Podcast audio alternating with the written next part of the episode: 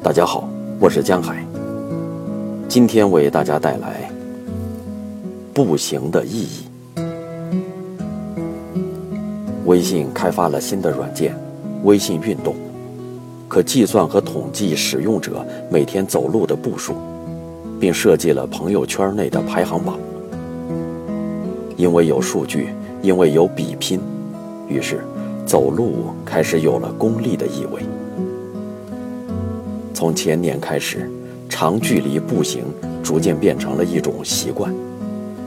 虽然这一习惯的持续性会随天气、工作忙碌程度的变化而不确定，但每周走个两三次还是能保证的。长则六七公里，短则三四公里。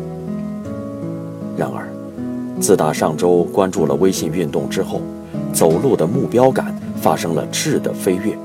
并空前强烈了起来。从前的走路纯是为了锻炼身体、增强身体免疫力，现在的走路变得虚荣了许多。反正我看到自己在排行榜上位列第一时，内心的欣喜感是有的。可笑的心理和举动因此也发生了。其一。运动变得做作和矫情了起来。之前出门来个健步走，一般都是轻装上阵，能少带东西就少带。现在完了，为了不浪费每一步路，让排行榜上的数字炫目一些，就得背上大手机负重前行。一路上强迫症都在发作，一心挂念着手机上数据的变化，要么会不自觉的。对眼前的一段路进行目测和预测，预估一个数字，然后跟着步伐开始默数，一、二、三、四、五、六。要么过一段时间就拿出手机来看一眼，看看最新更新的数字是多少，排行榜位列第几。其二，好胜心和虚荣心被深度挖掘。学生时代的拼搏精神又重现在眼前。关注微信运动一个星期不到，头几天不知道怎么玩，等意识过来，开始勇敢朝第一迈进。于是，我抓住一切能够健步如飞的机会，有时到洗手间洗个手，也不忘把手机塞进裤兜。据我统计，从办公室到厕所这一来回。至少有个百把步路。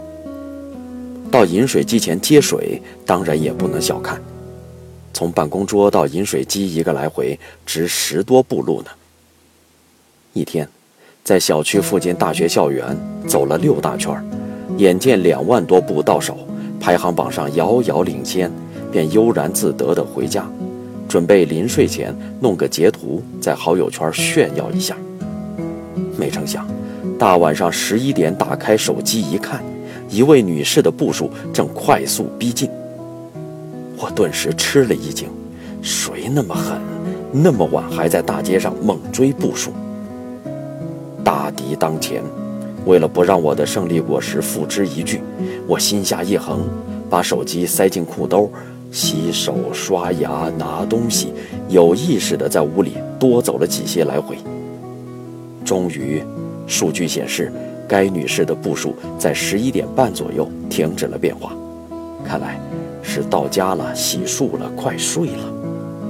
我松了口气，为这来之不易的冠军，屁颠儿屁颠儿的当了好几天冠军，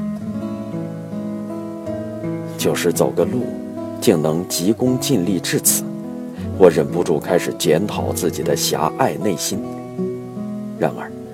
眼看着体重计上的数字显示出了久违的四十七的字样，我是多么感谢这样的急功近利呢？